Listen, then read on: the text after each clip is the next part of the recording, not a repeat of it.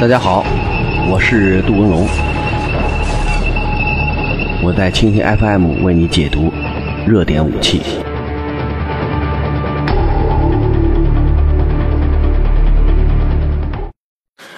嗯，大家好，一天一种武器，一天一个视角，我是杜文龙，我在蜻蜓 FM 为你解读新闻中的武器。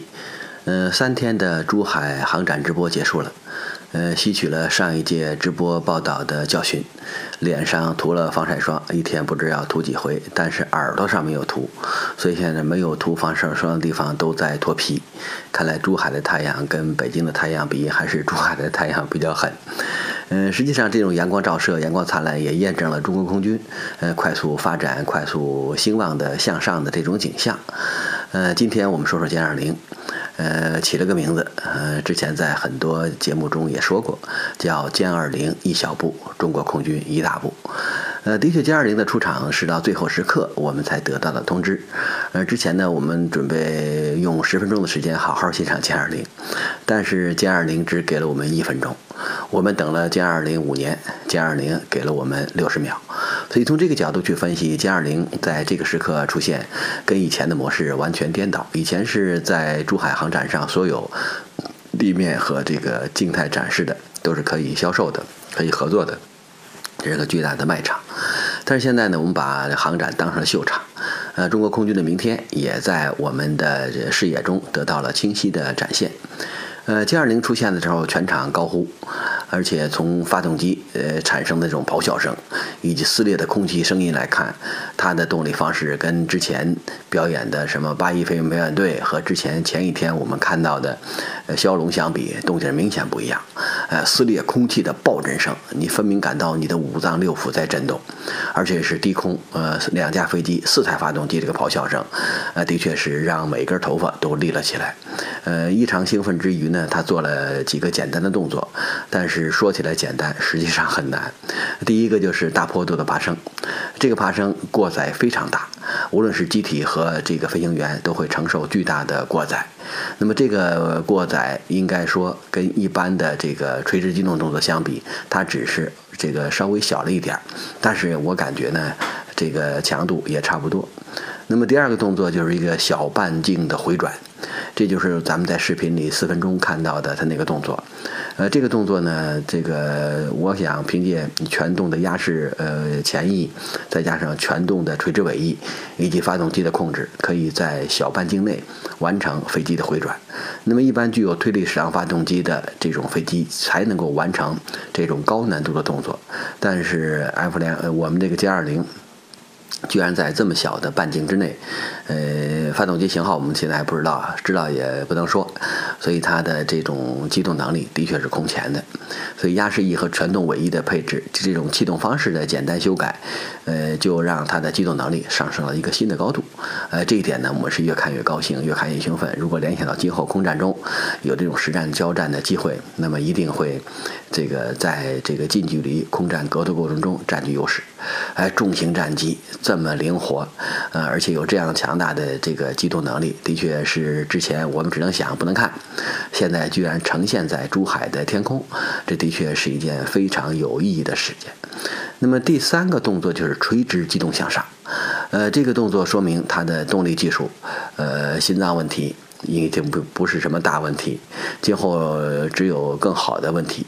呃，这种垂直上升所引发的这个轰鸣声、天雷滚滚的声音，以及呢飞机轻盈的动作，你真想不到一架重型战斗机居然以这样的动作呈现在你的面前，而且再加上一个回转之后马上离场，所以你看，六十秒就给了我们呃这么三点比较深刻的印象。那如果飞个十分钟，飞个一段时间，它给我们的恐怕更多。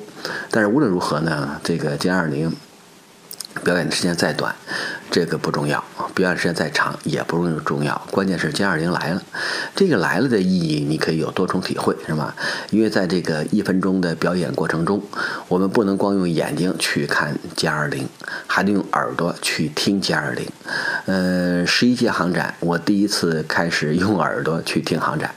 我们耳朵中的歼二零就是发动机的咆哮声，这个咆哮声跟其他的飞机在这个低空通场的时候完全不一样，呃，这个动静简直是太震撼了，而且有点那种重金属的味道。你像其他的这种飞机通常，呃，无论是这个带动空气的声音，以及呢它所产生的这种发动机的这个噪声，你听的那个声音啊，它相对单薄，但是歼二零的声音，你听到这个声音充满了这种这个。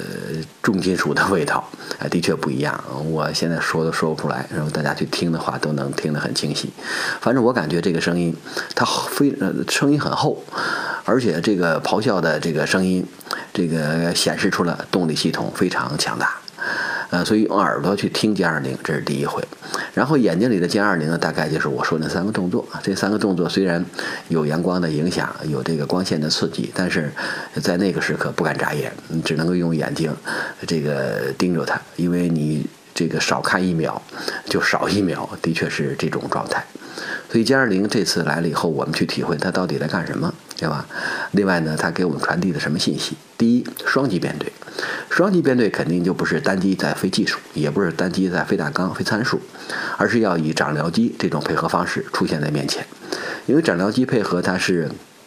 全世界空战，呃，最小的单元，也是最基本的单元，也是最实用的单元，历史最长。所以，如果有长僚机的配合，那说明现在的这种配合关系，并不是技术上的配合，而是训练与作战这方面的配合。它给我们带来的这种直观的想象，就是歼二零离作战、离服役这个概念是越来越近。因为马司令讲三点嘛，第二点是什么时候服役，这个时间不便透露，但已经有计划。我想这个计划肯定不是长期计划了，肯定是个短期计划，很有可能哪一天早上歼二零就已经通过水门，然后加入了中国空军的作战序列。哎，这一点呢，我想这是一个不争的事实。现在只是时间的问题，而且是一个短时间的问题，不可能是长周期的等待。我想这一点对我们每一个关心中国航空武器发展的人来讲，都是一个天大的喜讯。毕竟我们在 F 两两在零五年服役之后。我们已经有了自己的五代机，那之前这个差距太大了，是吧？人家那个三代机都快干完事儿了，你二代机还没出来，四代机都快退役了，咱那三代机还没出来。嗯，现在没有代差，现在只有时间上的差距，这是一个巨大的这个缩短落差的一个基本表现。这一点呢，也特别让我们感到激动。呃，第二呢，它在这个飞行过程中。他所展示的这些动作啊，可不是说，哎，我就看我能翻跟头，我能飞得这个垂直向上。这些动作都是今后呃，无论是跟对方进行近距空战和远距空战的一个重要的作用，也是一个重要的能力。如果没有这些指标，要想在这个复杂的空战作战中，呃，抗衡对手、击败对手，这不可想象。呃，第三呢，这么大的飞机。这么大的弹仓，它来干什么？我想我们现在的这地面展示的很多歼击机，已经具备了轰炸机的基本功能。你先看歼十 B 是吧？前面一大堆是吧？嗯，它叫歼十 B 还是歼轰十 B 呀？这玩意儿就不好说了。这个界限正在越来越模糊。我想凭借歼二零巨大的弹仓，以及呢庞大的机身，另外呢强大的动力系统，以及呢这个非常令我们满意的作战半径，至少它可以向歼轰这个方向改型和发展。所以目前我们看到的还不光是一种。嗯这个已经服役了的啊，就这快服役了啊。反正我老说已服役，说明这个内心状态对他还是想时间点向前推一推。嗯，现在门槛吧，门槛状态吧，等人正式发布了消息才才人说服役。但是他服役之后，这种作战能力肯定是把空中这个制空以及呢对海对地攻击当成了一个主要模式。那么如果我们在航展科工集团、科技集团，呃，包括这个兵工集团的展台前，你看到那么多。多导弹是吧？当然了，这些导弹都是让你看的，不看的还有好多。那如果超远程的空空弹，那就可以对歼二零形成空中的空战优势。你至少在歼二零呃，在 F 两两啊，至少在 F 两两发动攻击之前是吧？我们有能力看到它，而且进行一到两次攻击。所以这种时间上的提早，也让它的攻击次数和攻击时机变得非常有利。呃，这一点对于这个熟悉空战的人，我想应该是感同身受。另外呢，它强大的对地能力，呃，也非常值得关注。你看，我们在这个航天科工科技集团里看到很多这个小炸弹，这个小炸弹还真是不大。你看飞腾系列，我们在那个前面做了一个简单的采访，它有五十公斤的、一百公斤的、二十五公斤的、二百五十公斤的、五百公斤的，而且它的弹翼可折叠，那个背心马甲呃尺寸不大。像这些这个装备几乎都是给这个歼二零内部有限弹仓准备的弹药。另外，我们在地面展示看到了一些霹雳十啊这些小展旋比的导弹。它的机翼呃弹翼啊，就像那个边条翼一样，哎，非常窄，呃，不会占据大尺寸的空间。你美国的幺二零 D 还把那个翼尖切了一块嘛，为了这个缩小内部的这个弹的这个整体轮廓和尺寸。所以这些都是我们特别关注的一些点。所以现在航展外边歼二零平台在飞，然后这个展馆里边弹药已经准备好了，呃，也就是说现在枪已经让你看到了。子弹你要猜，子弹在哪儿？就在展馆里边。我想展馆里它展示的一个技术形态，到底歼二零配哪种，肯定比展馆里展的要好，因为展馆里是卖的，是合作的，是外销的，无论是它的航程啊、威力啊。指导方式啊，都做了一定的保留，因为既然是外销嘛，你有一个这个技术的保密问题，同时还有保持中国空军核心作战能力的指标问题，所以这些都是今后我们对歼二零进行作战能力评估必须要考虑的问题。所以有平台了，我们感觉平台它提供了作战能力的一半，那么弹药还要提供作战能力的另一半。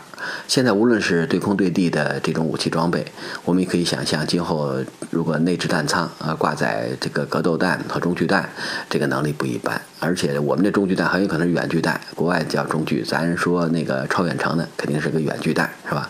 它的制空能力会有一个重大的跃升。另外，对地攻击能力，由于小直径炸弹的加盟，一次攻击攻击多个目标，摧毁多个目标，这个不争的事实。如果你带九百公斤的带一个、带俩，那家伙只能干两件事儿，是吧？打不准，只能干一件事儿。